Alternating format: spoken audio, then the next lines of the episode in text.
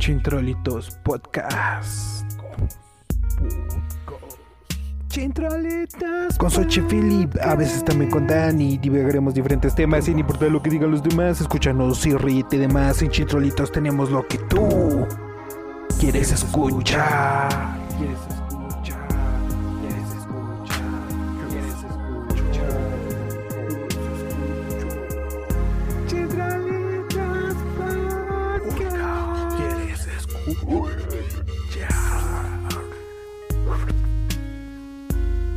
Los lunes en la mañana escucha chintrolitos antes de salir de tu cama. Con la gaña. Mientras haces tu tarea o cuando cuidas a tu abuela que entre los chitrolitos por tus oídos. Por tus oídos. Sí, chitrolitos. Que loquitos. Chitrolitos a tus oídos.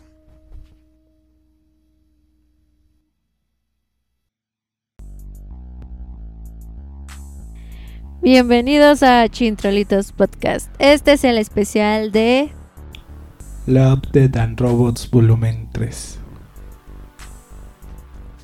Estas son las redes sociales. En Twitter nos encuentran como Chintrolitos P con P mayúscula al final. A Philip lo encuentran como Philip Fenel. En Instagram nos encuentran como Chintrolitos-podcast.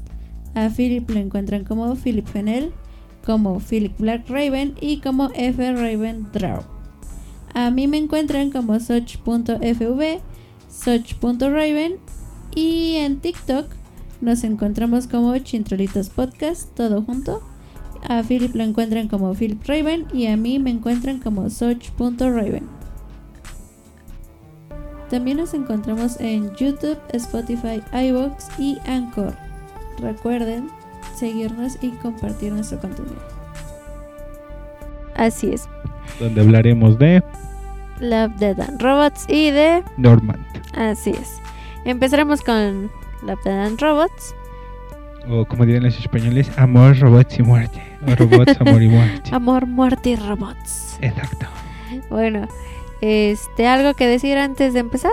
Eh, pues desde que yo vi Animatrix, me gustaron las ant- antologías. Ajá. Me gustan estas eh, especiales, tanto igual incluso de terror, porque hay varios, Sí, donde vemos como mini historias en, en este en un solo compilado, ¿no? Y si no lo han visto, les gusta la ciencia ficción, véanlo, ¿no? Es- está chido. Está bastante bueno. Bueno, Love, Dead and Robots lo encuentran en Netflix. Ajá, Está el volumen 1, 2 y 3, que este el 3 es el más reciente. el más ¿no? reciente, exactamente. Bueno, Love, Dead and Robots este, es una serie de televisión transmitida y animada para adultos. Ah, sí, claro. Así, ahora sí que esto nada de niños. En dado caso, yo creo que mayores de 15 años sí lo pueden ver. Yo creo que mayores de 12. Mm, No, Mm, por, por la- algunas escenas, Algunas, pero- bueno. De preferencia mayores de 15, la verdad. Ajá, Bueno, depende de que anden viendo sus hijos, ¿verdad? Bueno, sí, también. Pero bueno, este, como, se, como decía, es una transmisión analógica animada para adultos, Ajá. creada por Tim Miller y que se transmite en Netflix, como Sí. había dicho, producida por Blur Studio y consiste en episodios independientes que contienen diferentes narrativas Sí. y animaciones y son producidos por diferentes estudios de animación Ajá. de una variedad de países, explorando diversos géneros, Sí. particularmente comedia, terror, ciencia, ficción y fantasía. Exactamente. Cada episodio está conectado con los temas de la materia titular, sin embargo, no todos los, los epi- episodios, Los episodios. no todos los episodios incluyen los, los tres temas. Ajá. Miller se desempeña como showrunner y productor junto a Joshua Donen y David, Fish- David Fisher y Jennifer Miller, ¿no? Ok. Entonces, pues obviamente su idioma original es inglés, Claro. pero pues lo pueden encontrar en diferentes idiomas En o Netflix. subtitulado. Exacto. Y pues hasta ahorita tiene 35 episodios por los tres este volúmenes. Los tres volúmenes. Ajá, y, Ajá. y bueno, esta se eh, lanzó el 15 de marzo del 2019 hasta apenas que se estrenó la tercer, el tercer volumen, este, este, La semana pasada me la parece. semana pasada. No recuerdo bien qué día, pero bueno, Sí. actualmente. Ok, entonces, eh, pues básicamente es, vamos a decirlo así, ciencia ficción con otras cositas. Sí. O puede ser incluso de fantasía o de terror, Sí, etcétera, sí, sí. etcétera, etcétera. Ese es el resumen. Si no lo han visto, véanlo. Y a partir de aquí va a haber spoilers de la tercer, del tercer volumen, ¿no? Sí, solo vamos a hablar de este tercer Sí, volumen. Después igual ya hablaremos de, de las De otras todo, temporadas. pero ahorita solamente es esto. Ok, entonces el primer episodio del tercer volumen se llama Tres robots, estrategias de escape. Ajá. Y bueno, esta es la continuación de otro episodio, que me parece que del primer volumen, donde vemos estre- estos tres robots, Sí. que es uno naranja, Ujú. Que pues como, es como un robot normal, y su pantalla tiene forma de tele. Un robot triangular que para mí parece un metrónomo. sí. Y un robot que se supone que es taranito del Xbox. Eh, bueno, sus nombres son K- guion. BRC y Xbot, que es el que decías que Ajá. parece que es del Xbox. Sí. 4000 y 11-45-G. Ok. Así tal cual son sus nombres. Están bien fáciles de aprender. Ajá. Ok, aquí en este episodio del volumen 3 vemos a los tres robots se adentran de un mundo posapocalíptico y es en un breve recorrido por los últimos intentos de la humanidad para salvarse. Ajá. Aquí vemos eh, que llegan a un campamento como de rednecks, Sí. donde tienen este trampas de animales, un chingo de municiones y te dicen que cazaron a los venados hasta matarlos, básicamente. Sí, sí, sí. Y este y pues aún así no sobrevivieron, ¿no? Sí, es lo que te mencionan, que de nada sirve que pusieran refugios si de todas formas iban a terminar muriendo. Exacto. Como que es de, de estas personas paranoicas. Estas personas paranoicas que hacen sus refugios, ¿no? O, Sí. o cre- eh, o que creen en teorías de la conspiración. Ándale. Y bueno, Ajá. eh, pues vemos que no les funcionó nada de lo que hicieron. Después vemos cómo van hacia Altamar, si no me equivoco. Ajá. No, primero vamos, van, van como a un búnker en el Pentágono, ¿no? Sí, por eso mencionaba lo del búnker. Exacto. Pero no, sí, primero van al mar, a altamar y ya después al búnker. Ah, ok. Porque es como que empezaron de los más pobres hasta los más ricos. Ah, ok, ok, sí. Entonces luego los vemos que van a, a una plataforma petrolera Sí, donde se refugiaron los, y ahí te lo dicen, los genios tecnológicos ujú. y querían que todo fuera automatizado, pero ahí la inteligencia artificial se empezó a revelar. sí, empecé. Además te hacen el pequeño comentario de que los peces ya tenían microplásticos y Exactamente. pues ya no eran comida, ya, ya no era posible que se com- bueno, Que pudieran comérselos, co- ¿no? como, como Que bueno, actualmente ya es no es recomendable, ¿no? Exacto. Por lo mismo de que la gente sigue des- este, tirando su basura y generando más, como si no pasara nada. Exactamente. Bueno, ya, continúa. El, cambio climático es real. Así es. Y bueno, ya ahí tienen una pequeña charla, ¿no? De, de lo que fue eso para la humanidad. Y luego van a un búnker donde, donde los políticos se refugiaron. Y pues básicamente se les agotó el alimento y se cenaron al Ajá. ministro de Agricultura. Así es, se empezaron a comer entre ellos. Y es que va lo mismo que mencionan que tenían sus, eh, habían preparado sus cultivos, pero se vieron infectados por una bacteria o un hongo, no me acuerdo Creo exactamente qué fue. Y, y ya por eso este perdieron sus cosechas y decidieron por votos comerse entre ellos. Eh, comercial de agricultura. Sí, Porque pues no hizo bien su chamba. ajá. Y ya finalmente los vemos que van a una ¿cómo se llama? Una plataforma de despegue de cohetes.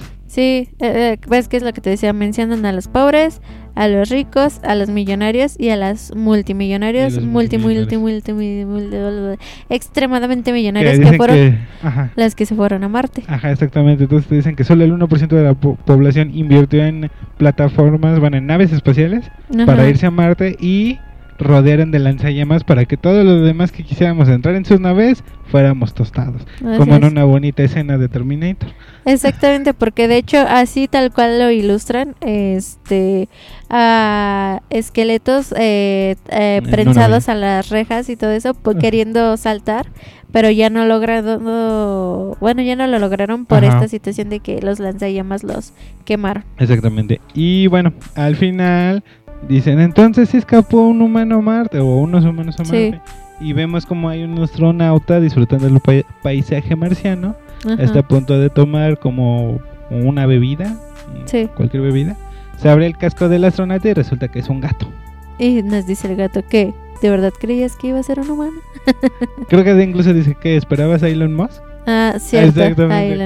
Entonces termina irónicamente este episodio. Ajá. Y pues, mira, dejando de que sean los gatos o no, Ajá. realmente está este punto de que sí, cuánta gente de verdad está invirtiendo en cosas que de verdad pueden pasar, ¿no? Sí, exacto. Y este, y como de todas formas la gente de escasos recursos al no estar tan informada, al no estar este tan pendiente de cosas que también afectan alrededor, Exacto. sigue haciendo sus desastres, ¿no? Sigue creyendo que el cambio climático no existe, Ajá. que el agua nunca se va a acabar y todo eso cuando ahorita actualmente estamos teniendo mucho de eso, ¿no? Estamos teniendo mucho calor. Y el agua se está acabando, entonces Sí. toda la contaminación. Gente de Monterrey, no llenen albercas, espérese un tiempo. No, es que, o sea, yo entiendo el hecho de tener una alberca por la parte del calor, pero también este es como que no es necesario, ¿sabes? Sí, es un lujo. Ajá, es un lujo que ahorita menos nos podemos dar Exacto. por Pero- la misma situación, pero bueno, ya eso lo hablaremos después. Exactamente. Pero sí, o sea, traten de cuidar todo lo que tenemos, ¿no? Porque pues nos pueden pasar muchas cosas respecto a... En Y- fin. ¿y ¿Quieres hablar del siguiente episodio o empiezo Sí. a hablar yo? Eh, Va. si quieres, bueno, empiezo. El segundo episodio se llama Mal Viajar. Y se trata de. ¡Qué mal viaje! bueno, Mal Viajar es, se trata de un crustáceo gigante devorador de hombres llamados Tanapot. Ajá. Aborda violentamente un barco de caza. ¿Ya te acuerdas de Sí, cuál es? sí, de tiburones. Ajá. Maltratando a la mayoría de su tripulación humana. Bueno, Ajá. matándolos básicamente. Sí. antes de ocupar la bodega de un barco. El navegante del barco que se llama Torrin Se ve este obligado a negociar con él para que no lo maten, ¿no? Sí. Porque hasta eso nos muestran que como con un tentáculo, por decirlo, Ajá. agarra la mitad del cuerpo de otro de los tripulantes que mató Ajá. para poderse comunicar. Exactamente, como que te como que como un- se con su tentáculo Ajá, puede hacer una conexión neuronal para que pueda hablar el, al que mató. ajá. Y bueno, ya después de que llegan a un este a un acuerdo, eh, exige que lo lleven a la a la isla cercana que se llama Paedin, Ajá. donde pues, se supone que se alimentaría de la población desprevenida. Y bueno, y todo para esto Torrin promete esto a cambio de que pues obviamente no lo mate porque pues Sí. es el único que lo puede llevar. Sí, sí, sí. Sin embargo, le pide a la tripulación que vote si acepta las demandas del Tanapot o si eh, lo engañan dejándolo en una isla desierta más lejana, Ajá. ¿no?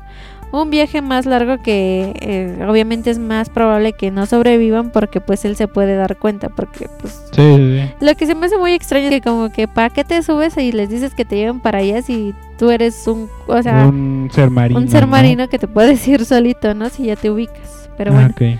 Y bueno, para esto Torrin, eh, luego de ejecutar a dos miembros de la tripulación engañándolos con sus votos, eh, pues se los da de comer y alimenta a este Tanapot Sí. con sus cuerpos para ganar tiempo. Y ya ajá. bueno, después de, este, de esto mismo Tanapot sigue exigiendo más comida Ajá. para alimentarse a él y a sus crías porque aquí ya vemos que sal- le salen muchas este como cangrejitas. Sí. Y bueno, ya este. eh, pues para ganar tiempo le termina matando a más este Nada más pasajeros. a más que pasajeros, ¿no? Y Ajá. bueno, al final pues Torrin los mata a todos y se los da de comer a Tanapot, incluido un tripulante solitario que se excluyó Ajá. de ah, porque para esto estaban haciendo un motín contra. Torren Sí. para pues dejar a este ¿A Tanapot? a Tanapot en la isla para que no se murieran ellos. Y lo que Torrin Mm. les decía era como que, ¿saben cuánta gente se va a morir? Nosotros no somos ni la mitad de los que están en esa isla. O sea, Claro. mejor no nos morimos nosotros que somos como ocho Ajá. a que se mueran miles de personas, ¿no? Exactamente. Y pues como todos estaban en su contra, hicieron, querían hacer un Un motín, motín. y pues no les salió y pues Torrin los terminó matando y se los dio de comer a Tanapot. y pues ya, bueno, con eso alimentó a sus crías Ajá. y y ya este pues lo distrajo un rato, ¿no? Sí. Entonces, este pues ya después de luego luego de esto ya eh, va y le dice que Ajá. lo dejó en otro lugar y que no lo va a dejar donde él quiera, básicamente. Y empieza a, a romper los ¿cómo se llama? los barriles que traen este Mm, Alcohol. Bueno, no, te dicen No. que es grasa de tiburón. ajá, grasa de tiburón para poder encenderlo. Ajá. Entonces ya rompe los barriles y le Y explota la ex- eh, lámpara de aceite. Ajá, le dispara la lámpara Exactamente. y ya este se empieza a incendiar todo y él corre lo Ajá. más rápido que puede. Se va cae en su, bueno, cae al mar y se sube a una lanchita y ya se trata de ir este Remando. alejando del barco remando Sí. y ya vemos como supuestamente o aparentemente se quedó este Tanapot ahí con sus crías. Ajá. Pero pues la verdad yo dudo que se haya muerto. Sí, quién sabe. Ahí, ahora es que ahí finaliza y quién sabe si tenga continuidad. Sí. Este, lo que te iba a decir que yo siento que quería que lo llevaran en el barco, Tanapot, porque bueno, porque estaba embarazado, tal cual siento que es eso, embarazada, pues no sé, Ajá. ¿no? O sea, yo siento que eres así como que me evito la fatiga, llego en el barco a la isla y ahí nos alimentamos yo y mis crías. Sí, sí, sí. Era lo que yo me había imaginado ya cuando lo vi embarazado. Sí, claro. O bueno, aliviado, Ya, como sea. Y aquí lo curioso es la moralidad del capitán, bueno, porque pues no quiere matar a la a la isla y se entiende porque pues sí te verías como que comprometido con eso, Sí. pero aún así terminaste matando a, a toda tu tripulación, que ok sí te se te iba a motinar, pero como que estuvo raro, ¿no? Bueno, Es yo lo sentí raro. Creo que aquí entra ese dilema, eh, dilema que luego hemos visto tanto en películas como en libros y todo en Ajá. general, de que a quién prefieres matar a un trabajador que está estorbando en este lado de la vía del tren o, o a cinco trabajadores que están de este otro lado. Sí, claro. Si te vas hacia acá matas a este que pon tu, es tu amigo Ajá. y a los otros son unos desconocidos y son 10 o Ajá, 5. exacto. Entonces siento que por ahí va de que mató a, a sus ocho, por decirlo, A su compañeros, a su tripulación, a matar a más de ocho mil personas. Exactamente. Entonces siento que por ahí va Sí, eso. sí, sí. Eh, y bueno, obviamente también mató pura, en su mayoría hombres. Un- creo que era una mujer o dos, no me acuerdo. Sí, creo que no va a ser uno. Y este... Sí, y, y no ma- llegó a matar a un buen de niños, ancianos, que pues, tal cual no se podían defender, ¿no? Sí, claro. Pero bueno, y ¿qué qué- ¿a quién salvarían ustedes? Cuéntenos en los comentarios. Ay, eh, a ver, díganos qué tan desviada está su moralidad. bueno, vas. Ok, el siguiente es el propio pulso de la máquina. He de decir que fue uno de mis favoritos de esta Sí, temporada. sí, sí. Cuando una misión de exploración en Io, el satélite de Júpiter, termina en desastre, la única superviviente debe emprender un viaje tan peligroso como alucinante. Bueno, aquí vemos que van en un carro espacial Sí, sí, sí. y tienen como... Ay, se me fue la onda. Este, bueno, van en este carro espacial y de hecho una, la compañera le dice a la que va manejando, ya hay que regresarnos porque nos estamos alejando mucho. Sí. Y si han visto la de bueno aquí se llamó Tráiganlo a casa pero también se conoce como el marciano o The Martian Sí. este más o menos saben a lo que se refieren ¿no? o sea no como que no te puedes alejar tanto de las zonas porque Sí, puede ser muy peligroso no Sí, es muy volátil o cambiante. Entonces. exacto entonces le dice ay nada más llegamos aquí tomamos las muestras y nos regresamos no o sea está creo que diciendo dos tres kilómetros más no Sí. Y pues en eso hay un temblor y el vehículo especial termina volcándose.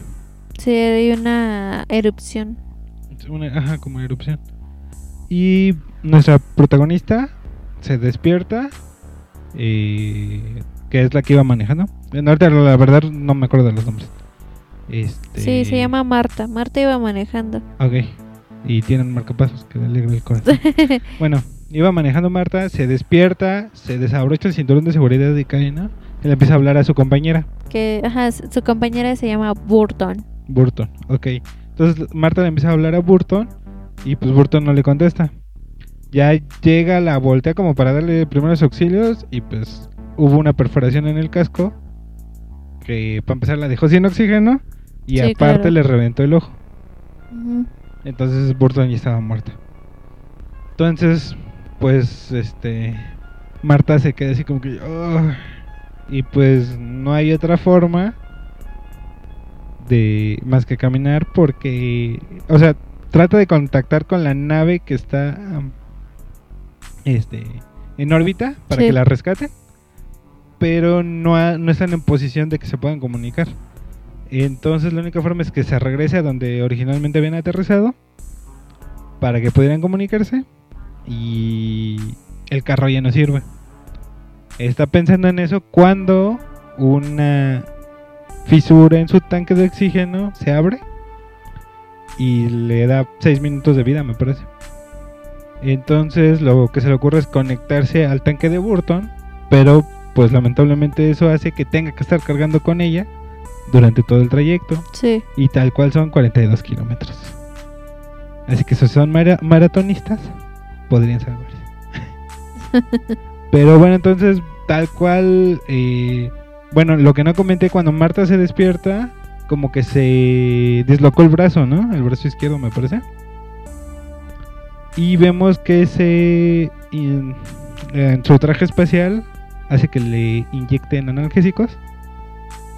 Y este, y dice, pues va, me voy caminando con Burton a mis espaldas y empiezo a pues a- hasta donde llegue, ¿no? Esperando que pueda sobrevivir. Ya le empezamos a ver cómo va caminando, cargando a Burton y empieza a escuchar que Burton le empieza a hablar. Y pues tal cual cuando se inyectó los analgésicos decía que podía tener alucinaciones, entonces como que trata de ignorar esto. Y le empieza como a recitar poesía. De hecho creo que vemos el libro que sale volando de poesía, si no me equivoco. Sí, claro. Y este. Y como que intenta ignorarla. Y. De repente empieza a tener alucinaciones. Que obviamente damos por sentado que es por la. Sí, por la droga, ¿no? Por la droga que se inyecta. El analgésico que se puso que decía tal cual que le iba a causar alucinaciones, como decías. Exacto. Y ya después. Eh, como que le empieza a cont- contestar a Burton de que ya estás muerta, ya cállate, etcétera, etcétera, ¿no? Y vemos que le vuelve a doler el brazo y se vuelve a meter este más droga. Incluso el traje le advierte que puede ser peligroso. Sí, y claro. pues se inyecta y tiene un viajezote. ve colores, ve a, a Burton gigante, Sí. como empezando a caminar y, y pues básicamente pierde el tiempo, ¿no? Porque también hay que tener en cuenta que pues el traje de oxígeno de Burton no va a durar mucho. Sí, claro. Sí. E- Entonces este vemos que que Burton le sigue hablando, le sigue hablando y pues ya como que empieza a platicar más con ella.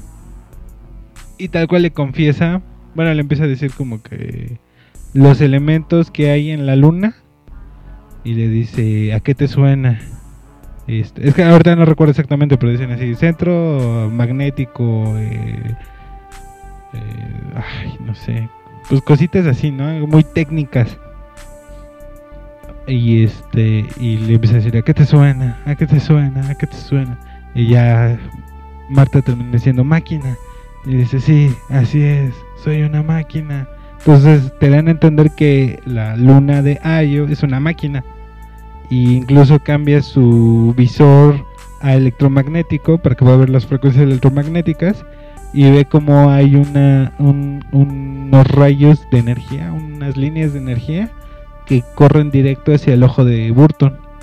Y básicamente esto es lo que parece que hace que Burton hable, ¿no? Que la luna se comunique a través de, de Burton. Eh, realmente es algo hermoso viéndolo en pantalla. O sea, se ve muy padre. Y este. Entonces, así como que. También lo que no sabemos es que si sí está pasando de verdad o es la alucinación por la droga. Ah, sí, claro, porque como que de repente tiene momentos de lucidez, ¿no? Exacto.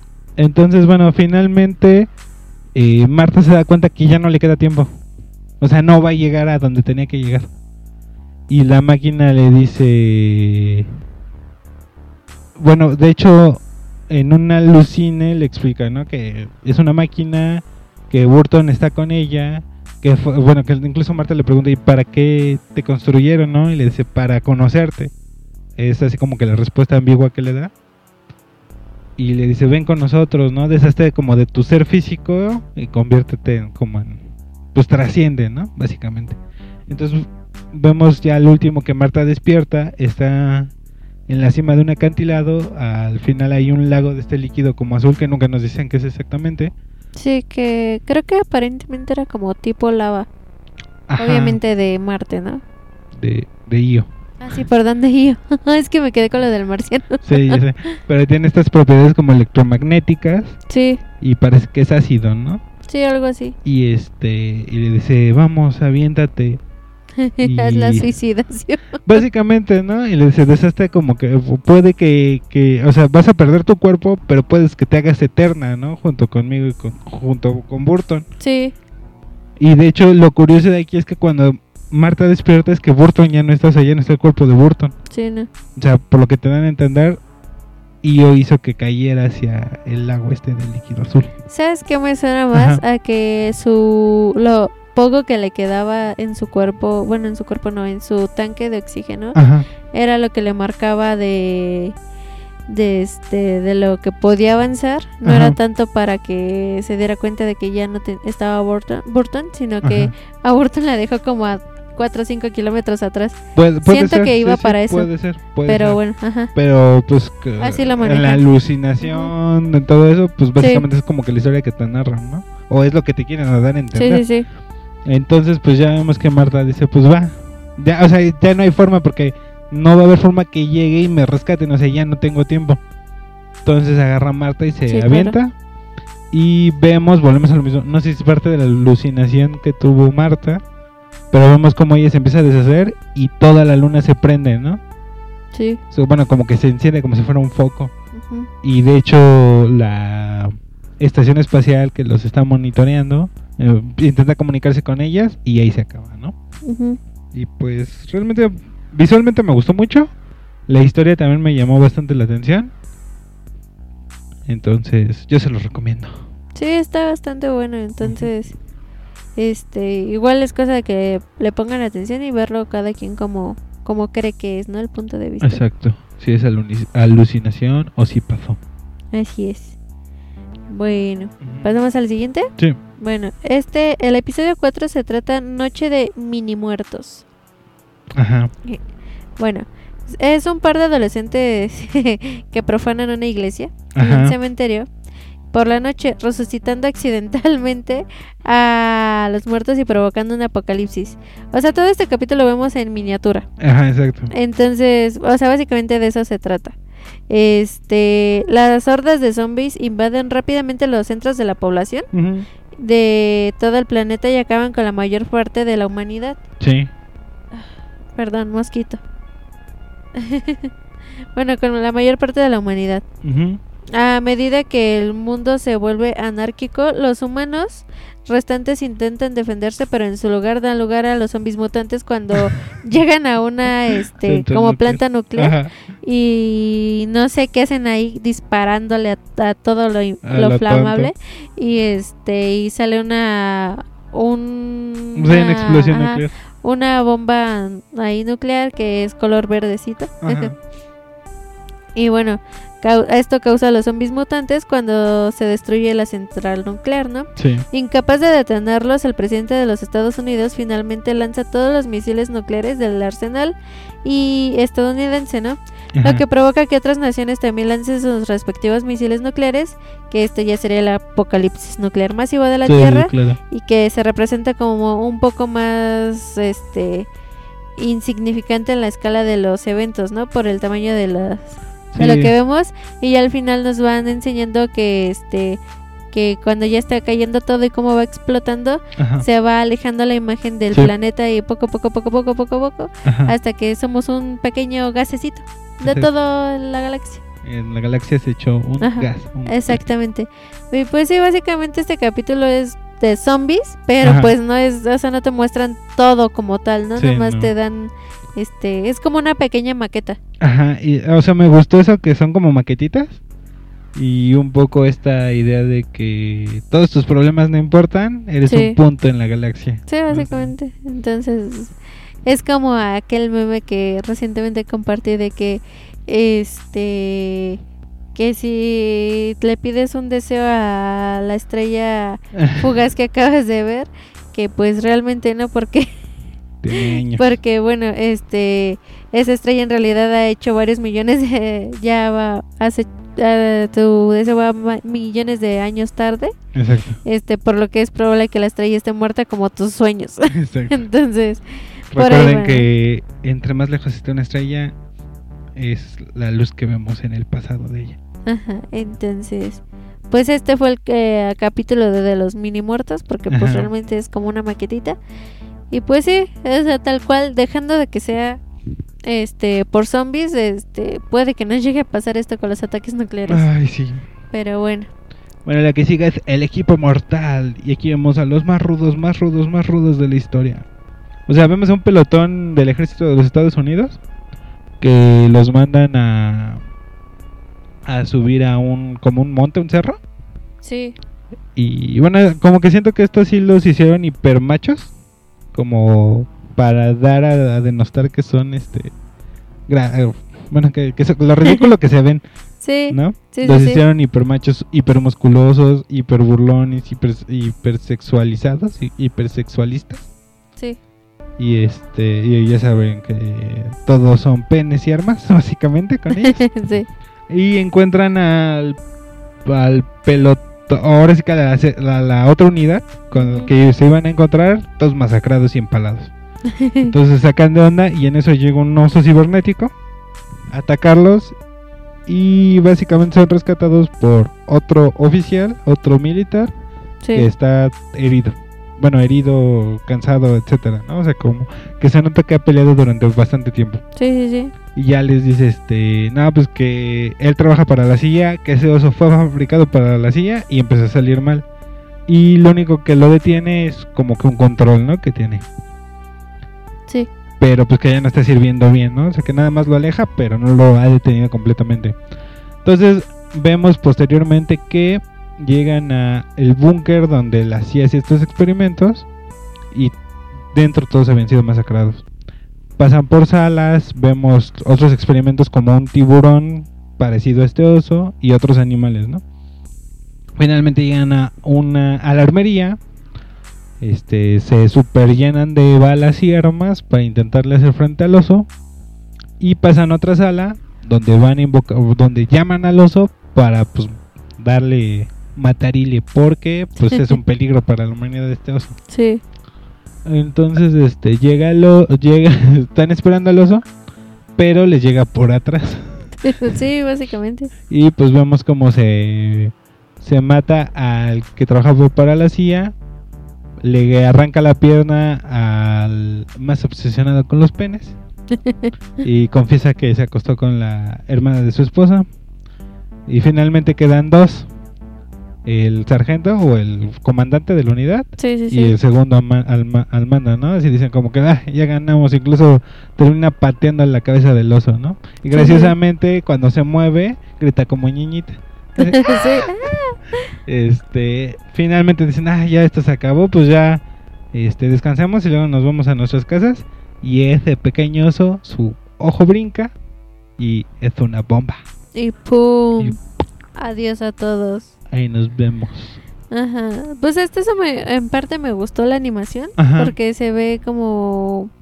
O sea, bien hecha, ¿no? Los Sí. dibujos hasta eso. Este, lo que obviamente no me gustó fue de que fueran tan así Sí. los personajes, pero eh, Ajá, se murieron todos. Exactamente. Eh, Netflix, acércate a Call of Duty y hagan una colaboración para que salgan esos, ese oso y esos animales en su juego. Estaría bastante bien. Pero bueno, ¿pasamos al que sigue? Al o- que sigue. Ok. El siguiente, pues es el episodio 6, se llama Enjambre. Y bueno, se trata de que Simón Alfred llega como parte de una misión de investigación de dos años a un sistema solar. Perdón, a un sistema estelar alienígena habitado por una raza de insectos a los que hace referencia como un enjambre, Sí. junto con otra investigadora humana. ¿Ya, ya, ya te acuerdas de cuál es? Es el que Sí, te gusta.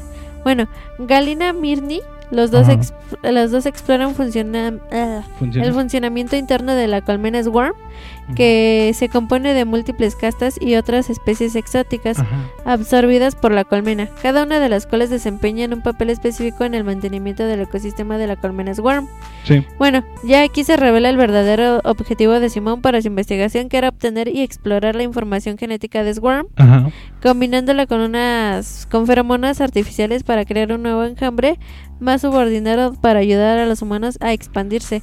A pesar de la desaprobación inicial de Galina, exige ayudar, eh, bueno, Galina le elige ayudarlo mientras que el nido permanezca ileso. Exacto. A medida que pasa el tiempo, los dos se vuelven cada vez más íntimos. Sin embargo, los experimentos desencadenan una respuesta hostil de la colmena que forman una nueva casta su- supremamente inteligente, o sea, Sí. lo que ellos no creían que fuera a pasar, ¿no? Refiriéndose a sí mismo como el enjambre. Explica cómo la colmena absorbió las especies inteligentes consideradas amenazadas en el pasado y los redujo a especies simbióticas, eh, planeando hacer lo mismo con los humanos. Sí. Y Swarm le ofrece a Simón preservar su inteligencia siempre y cuando acepte criar nuevos humanos para servirla, ¿no? Aceptó la oferta como un desafío, Ajá. insistiendo en que la raza humana nunca se convertiría En, parásitos, ¿no? Eh, pero pues ya aquí nos muestra que tal cual como dice que cada vez se van haciendo más inteligentes los parásitos Ajá. Y este y todo por querer a fuerzas tener este algo que desconocen, ¿no? Sí, o sea, básicamente lo que querían aquí los humanos, o el gobierno humano galáctico, como le quieren llamar, este, es como tener esclavos, ¿no? Querían usar el enjambre para fabricar esclavos, ¿no? Sí, más por los alimentos y todo eso que iba a ser básicamente infinito. Exactamente. Y pero esto hace que genéticamente la colmena genera eh, genere este esta raza inteligente que incluso es como un cerebrote. Sí, sí, sí, de hecho.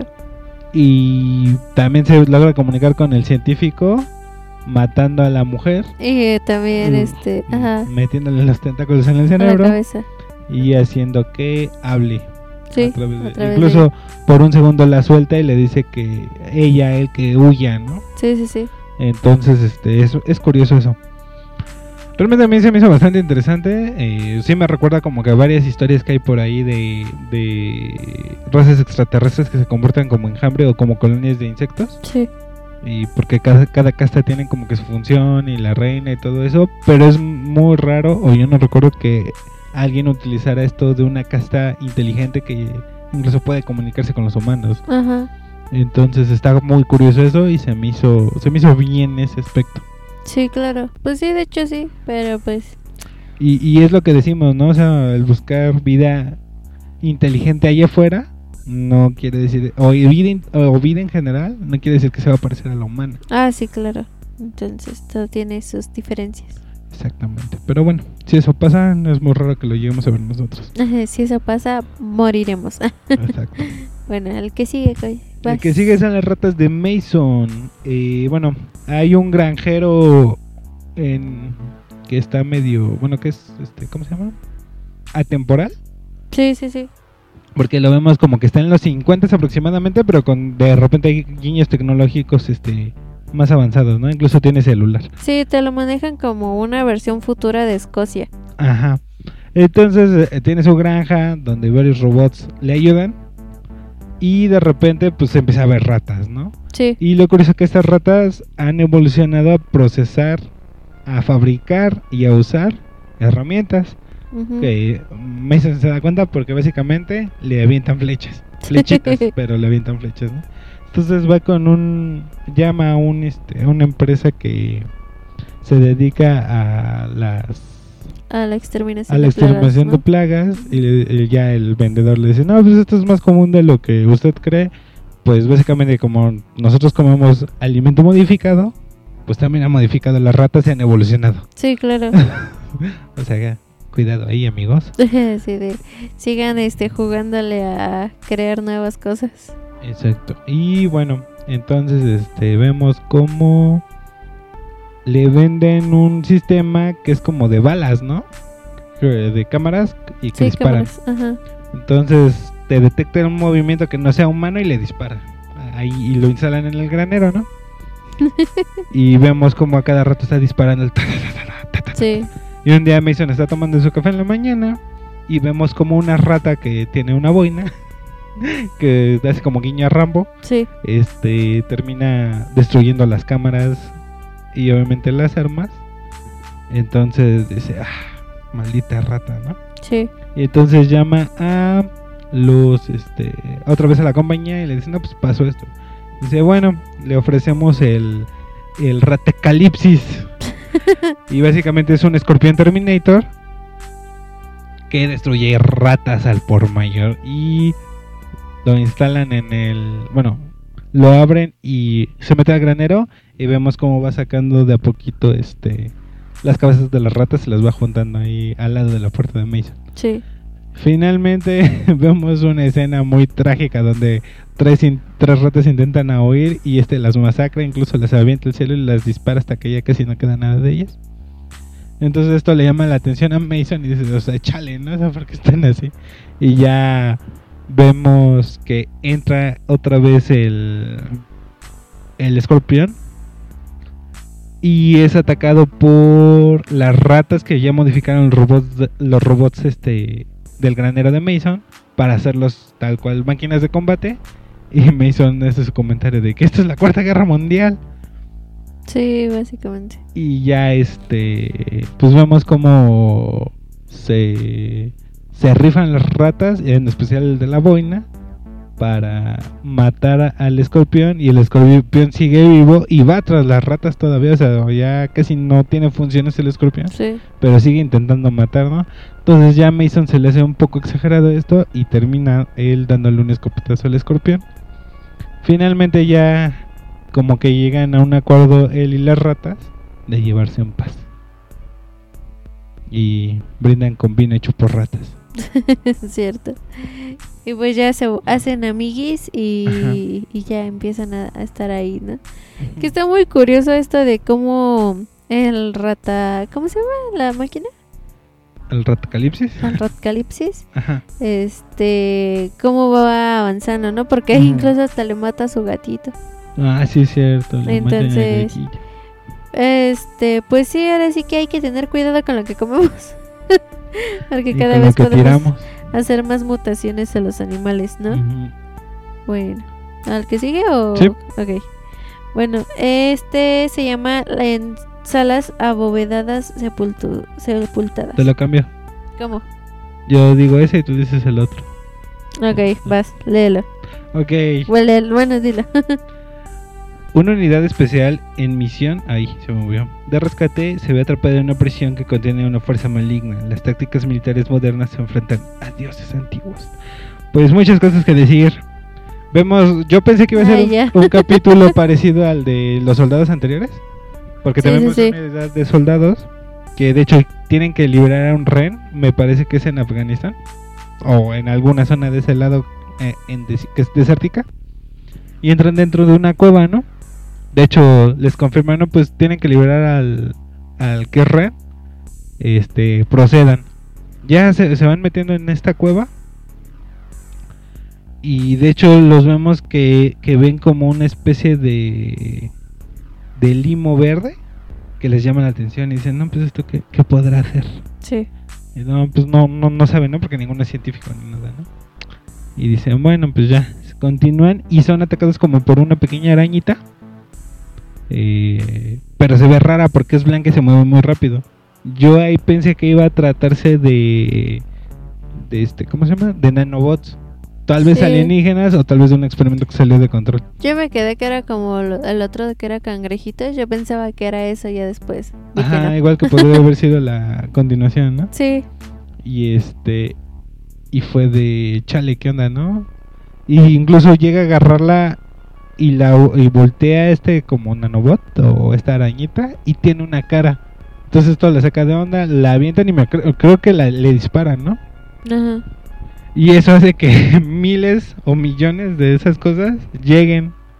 Pero antes de esto, se me olvidó decir, habían encontrado a la unidad que iban persiguiendo y al y al ren Sí. completamente en los huesos. O sea, no hay nada que, que los pueda dejar así, ¿no? Sí, sí, sí. Pues resulta que son estas arañitas. Y este, y pues empiezan a correr, ¿no? Y finalmente llegan como a un templo que a mí me recordó un poco como a las ilustraciones de Alien. Sí, sí, sí, de hecho.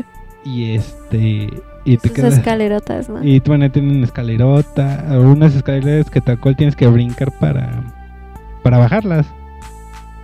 Entonces, este, dices, este, ay, perdón. Entonces llegan a este como templo donde vemos como a cuatro estatuas gigantes y a una luz central, ¿no? Y también, bueno, ellos ven como dónde está la salida y ven como que una puerta grandota, ¿no? Entonces dicen, bueno, vamos a la salida. Muere otro de ellos, al finalmente quedan dos, el comandante y una chica. No sé qué puesto tenía la chica, ¿no? Sí. Y ya van caminando. De hecho, ven a otras dos personas que parece que eran sobrevivientes de, de los que tenían el ren. Y pues eh, los terminan matando, de hecho. Y ya siguen avanzando y empiezan a escuchar un ruido, una voz. un- ¿No? y el comandante decide ir de chismes, ¿no? Sí, sí, sí. Y aquí... Así que lo que siempre se dice, ¿no? ¿Por qué vas a algo que no conoces y estás viendo que te pueden matar? Exacto. Y pues ya vemos aprisionado a un dios, obviamente, claramente Lovecraftiano. Y que tiene obviamente tentáculos en la boca, es gigante. Tiene, me parece que tiene como seis ojos. Y estos ojos brillan en amarillo. A mí me recordó mucho a lo que utilizaron en It. Su mirada de, de fuego fatuo. Entonces como que también veo la conexión yo. Y este. Y les muestra a él destruyendo la humanidad básicamente, ¿no? Y ah, mentalmente, ¿no? Esto lo saca de onda completamente. O sea, se les mete en la mente. Y básicamente lo que decía era, libérame. Pero sí, libérame. Sí. Y ya este. Vemos como el comandante realmente perdió su ser. E intenta liberarlo, ¿no? Y su. Y la chica. Pues realmente pues, lo termina matando porque no, no le queda de otra, ¿no? Y. Y ya, ¿no? Y Sí. Se van negros. Y finalmente vemos como ella va caminando. eh, sin ojos y con las orejas cortadas. En el desierto todavía escuchando libérame, libérame. Y ahora aquí lo que puedes pensar tú es que pues arrancó los ojos y se cortó los oídos para no dejar que se, se le metiera en la mente, ¿no? Sí, claro. Pero Ujú. como salió de la cueva sin ojos y Sí, sin orejas. sí, claro, y más si estaban estas tipo arañas que se la pudieran haber comido, ¿no? Exactamente. Sí, está, está muy extraño, pero pues siento que fue como que también por obra del mismo Dios, lo que sea que estuviera Ajá. ahí, que salió y sin nada, ya que no lo quiso liberar. Porque pues desde un principio ya no cayó en su, Mm, Tan, tan fácil en su en su poder. Ajá. Entonces, posiblemente, a lo mejor, este. Pues la, ya la manipuló finalmente mentalmente. Y este. Y las dejó salir, aunque así para atraer a más gente para liberarlo. Es lo que puede ser. Sí, también puede ser. Entonces ya es a ver si sacan una segunda parte y si no, pues que haga cada quien con su imaginación lo que pueda. Exacto. y. O sea, ya, ya, ya se hizo en animación, háganlo en, en, en live action. No tienen que ser otra cosa, hagan eso. No, te- no, no creo que se gasten mucho. O sea, hagan el monstruote en CGI y el templo lo pueden hacer bien en un este. Como el de Doctor Strange, ¿no? Que Exactamente. p- hicieron lo de Wanda, donde está con sus hijos en el esta, en la montaña esta que es este tipo unicel por decirlo bien hecho Exactamente. y el fondo ya de lo demás sí es este verde, ¿no? Sí, exactamente. Entonces, lo pueden hacer. Hay mucha gente que lo quiere ver. De hecho, en los grupos Lovecraftianos es de. ¿Por qué demonios no hacen esto? Y dicen, como Netflix te puede dar cosas tan chafas y cosas tan buenas, ¿no? sí, claro, Pero bueno, realmente mi favorito es ese. es ese. Y pues, esperemos que nos den más. Más A horror qué tal. ya, sab- ya sabía por dónde ibas. Sí. Bueno, y pues ya, el último capítulo se llama Hibaro. Ajá. Y bueno, este es un grupo de conquistadores y sacerdotes que Ajá. detienen su viaje en lo profundo de una jungla en Puerto Rico, aparentemente, Ajá. ¿no? Una misteriosa criatura aparece, bueno, parecida a una mujer cubierta de oro y joyas, Sí. emerge del lago cercano con su llamada de sirena, porque pues es su grito Pues sí, es básicamente. sirena. Ajá, envía a todo al grupo de eh, a un frenesí matándose unos a otros antes de ahogarse en las aguas profundas. Sí. Sin embargo, los sacerdotes el- del caballero Jíbaro Ajá. no se ven afectados por ella y logran escapar a pesar del pánico. Intrigada, la mujer dorada acecha a Jíbaro e incluso duerme a su lado por la noche. Bueno, para esto Jíbaro es sordo. Sí, por eso no le Ajá, afecta por eso no le afecta, ¿no? O sea, y ella se saca toda de onda porque le grita y le grita y pues él se queda así de... No, ni al caso, morra. Ajá. Pero bueno, cuando Jibaro de, bueno, se queda a dormir ella una noche a su lado, ¿no? Ajá. Cuando Jibaro despierta y se da cuenta de su presencia, se enamoran uno del otro, aparentemente. Ajá. Después de una persecución entre los dos, comienzan un baile violento y se abrazan en un beso. Jibaro la deja, en- bueno, eh, para esto él se da cuenta que, pues, de lo que está hecho su cuerpo, ¿no? De lo Sí, que está es lo que cubierta tiene de oro y joyas, ajá. tal cual. Y cuando esta tipo sirena lo besa, pues le corta los labios de los aparentemente diamantes, por Ajá, decir lo que tiene en la boca. Y bueno, ya después de esto, este Jibaro le da un, en- un semejante cabezazo Ajá. y pues la, la deja inconsciente, ¿no? Sí. Durante el cual a- en ese tiempo pues le arranca la mayor parte de oro y las joyas del Ajá. cuerpo a la mujer Sí. y la arroja al río e intenta irse con el Con todo el dinero, ¿no? Bueno, con todo el botín. Y ya pues la sangre de la mujer dorada contamina el cuerpo del agua circundante y Jibaro al quererse hidratar para continuar su camino, este pues sin querer se absorbe ya esta agua, contaminada, que ya está roja, ¿no? Sí. Y se recupera de su de la audición, ya por fin puede oír después de beber del agua, ¿no? Sí. Dejándolo confundido y vulnerable a la llamada final de la mujer. Bueno, porque para esto como él era sordo, pues Sí. le, se empieza a asustar con todo el Con los ruido. ¿no? Con todos los sonidos. Y entonces pues al final la mujer dorada lo llama y él la sigue y se ahoga en el fondo del agua, al cual con sus innumerables Compañeros. este compañeros y por toda su ¿cómo se llama? su armadura pues se termina hundiendo y Sí, se ya no Ajá, entonces su ambición lo mató. Básicamente. Y ahora sí que cosas que comentar. Y yo vi que hay españoles quejándose. Que Ajá. dicen que no eran tan malos. Pero bueno, eh, no me voy a meter si eran malos o no eran malos. Pero, o sea, yo siento que sí tienen como guiños eh, de los conquistadores españoles. sí, Pero hasta puedes decir que esto fue en otro, en otro planeta. sí, claro. Porque, por ejemplo, eh, Jibaro tiene tatuajes. Sí, Pero tatuajes como modernos. También No, tiene un ajá. corte moderno. sí, de O, hecho. o sea, lo que po- es como una persona eh, Actual, ¿no? actual, es como un hombre actual, pero con una armadura, ¿no? sí, sí, sí.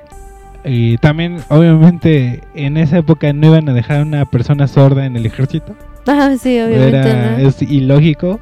Y dices, bueno, a lo mejor en otro planeta, pues puede que eso sea, ¿no? Sí, claro. Y también otra cosa, era demasiado moreno para esa época.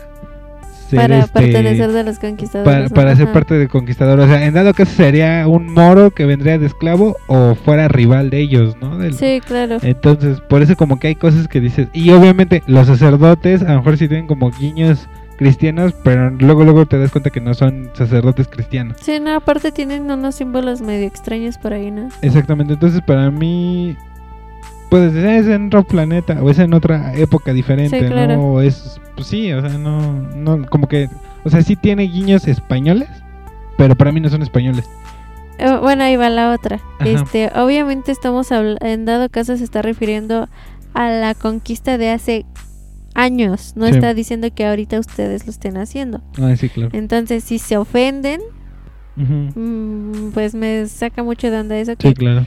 Que se ofendan por eso, porque pues básicamente ustedes no lo están haciendo, ¿no? Sí, sí. Ustedes ya pasaron esa etapa. Sí, exacto. Entonces, este, pues ya esto es algo muy aparte. Pero bueno, también no voy a centrar en eso porque pues pues ya me voy a poner más políticamente incorrecta. Sí. Pero bueno, Pero pues ya, este, pues sí, no, de hecho este, me gustó bastante cómo diseñaron a la mujer Ajá. y cómo hace los movimientos y todo eso. Sí, cómo baila, ¿no? Ajá. Y pues obviamente todo la de la secuencia de de este de cómo la, la va despedazando. Y siento que también eso va referente a la Malinche o cosas parecidas. Podría ser. Entonces, por eso también me llamó mucho la atención esa parte. Sí, claro. Pero bueno, entonces este pues sería todo de ese capítulo Sí. y ya sería el último capítulo de la temporada. Ujú. Y pues sí, pues básicamente es la misión lo que termina matando a Hibaro, ¿no? Porque Ajá. incluso en un principio vemos que se encuentra como con una escama de oro, que obviamente era parte de ella, Sí, sí, sí. antes de que ella los atacara. Sí. Y este y como que incluso él se alegra de, ah, me encontré oro, ¿no? Sí. Y luego creo que vuelve a encontrar un poquito más y luego ya se da cuenta de que ella está hecha de oro, ¿no? Sí, sí, como que le saca de onda verla, ¿no? Ajá, y, y pues este, y te dice, o sea, incluso, pues ella se atra- atrae físicamente de él, ¿no? Como que ella, Sí, más porque grita y ve que él no. ajá, y, y incluso no, no sabía, bueno, no sé, ¿no?